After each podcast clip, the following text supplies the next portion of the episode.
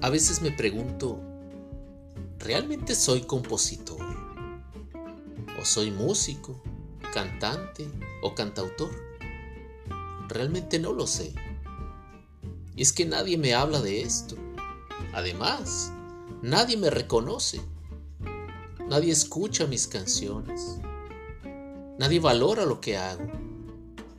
Y cuando escucho una opinión, siempre ha de ser negativa. ¿Cómo puedo creer en mí? Si ni siquiera sé subir un video a YouTube. Si ni siquiera sé cómo se sube la música a las plataformas digitales. No sé ni cómo registrar una canción. Entonces, ¿realmente soy un compositor? Si este es tu caso, escucha este podcast. Musicast es para ti.